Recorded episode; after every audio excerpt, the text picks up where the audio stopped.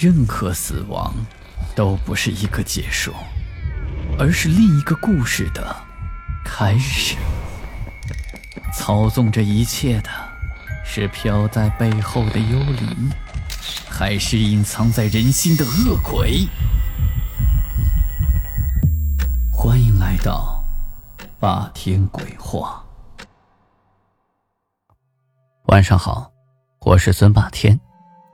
你敢去一些人烟极少的地方探险旅游吗？这件事儿听起来挺刺激的，但是没有丰富的经验，着实是非常危险。而今天的故事，就是小天在去探险的路上发生的，会遇见什么呢？来听听看吧。小天是个旅游爱好者，喜欢去些人迹罕见的地方探险。正好赶上暑假，一个人背上行囊就进了山。山路蜿蜒崎岖，直通云天，峡谷奇观，云海浮云，这都是一路风景。站在山顶的小天看见不远处的一座小山有一个小亭子，泛出了幽幽的绿光，好像有什么东西在闪闪发光。看看天色已晚。只好先找个地方住下。走了没多远，在山脚下遇到了一个村子，山民淳朴好客，没费力气，小天便在一个山民的家里投宿了。这一家人口倒挺亲近，只有一对老夫妇，大约七十多岁。老婆婆热情地做了一些山里的农家菜来招待小天，老爷爷则十分健谈，两人便聊了起来。老爷爷，这里的风景实在太美了，尤其不远处的那座小山上，那座凉亭还闪闪发着小绿光，哈，像块绿宝石一样，太有趣了。你说啥？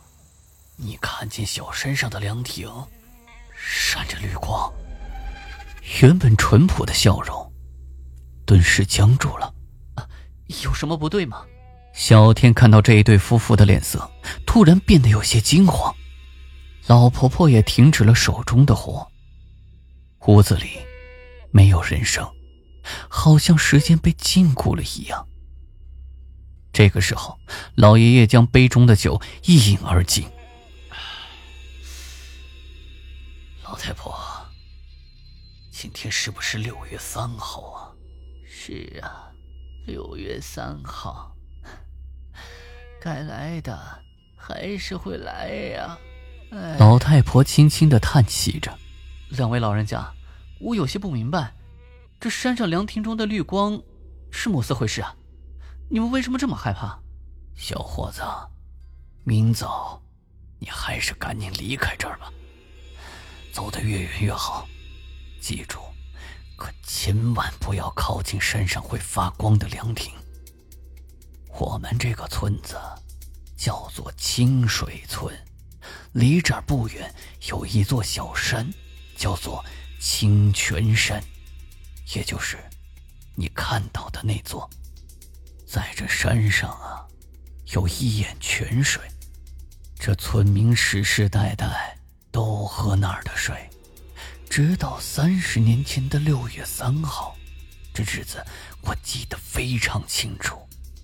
村民到清泉山取水。无意在山洞里发现了一个墓葬，当时村民都挺好奇的，于是就想打开棺木看看有什么值钱的东西。几个人将棺木拖到凉亭里，将棺木打开，只见棺材里面躺着一个奇装异服的女人，身上还泛着绿色的光，尸骨保存的相当完好。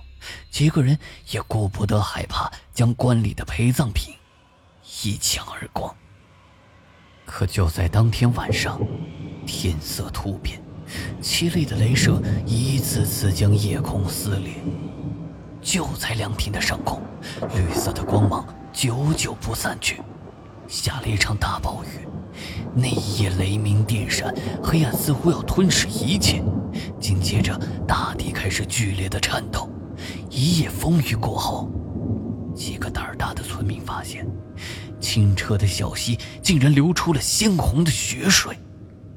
更诡异的是，在棺木里的尸体不翼而飞，人们只在棺木上看到几个鲜红的大字：“相隔十年，我会回来。”遭遇了惊天巨变，村民们害怕了，只好将哄抢的陪葬品送了回去，然后将棺木重新放回山洞里。之后找了高僧做法。高僧说，这个古墓的主人生前是个巫师，精通各种邪术，说咱们村民会遭到灭顶之灾。大办法事之后，高僧让各家各户就把一些值钱的东西都作为陪葬品，放到了古墓里，并且严令任何人都不准到山上去。而这件事没过多久。身体强壮的高僧便圆寂了。临终之前，高僧留下遗嘱，说：“古墓的主人每十年会回来一次，给村民带来灾难。如果凉亭出现绿色的光芒，那就是预兆。唯一的办法就是再往山洞里放一些值钱的东西，希望以此来化解墓主人的怨气。”转眼十年又到了，可咱们哪有什么值钱的东西可送了？估计只能等死了。听到这儿，小天微微点了点头。他说：“老爷爷，我刚好带了一些值钱的古董，这样吧，明天早上我到山上去送东西，来换取你们的平安，也不枉你们二位的款待之情。”一夜无话，到了第二天早上，在山民的陪伴下上了清泉山。村民们又是烧纸钱，又是烧高香，一副虔诚的样子。仪式完毕之后，小天将包里的东西放到了棺木旁边，然后又悄悄的退了出来。转眼到了子夜时分，一个诡异的身影钻进了山洞。向着棺木旁边的财物走了过去。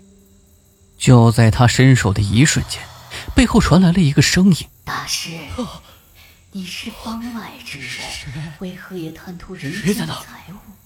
难道不怕佛祖发怒吗？不要过来！你为什么拿走了属于我的东西？为什么？”只听见一声惊恐的哀嚎，黑衣人便倒地晕了过去。小天走了出来，关掉手持喇叭，得意的笑着：“好了，大伙都出来吧。”村民听闻，都打开手电筒跑了出来。原来，上山当晚，小天就觉得事有蹊跷，于是和村民们商议要解开其中的谜团。原来被吓晕的黑衣人，竟然是当年做法的假和尚。他利用山民的淳朴、善良，诈骗财物。其实，所谓的绿色光芒、流血的溪流，还有消失的神秘尸体，以及和尚的死亡，都是这个假和尚故意造成的假象。他只不过是利用了人们对诅咒的恐惧心理。好了，今天的故事就讲到这里。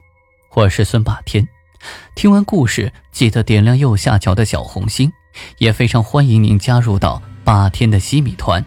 更多福利等着你！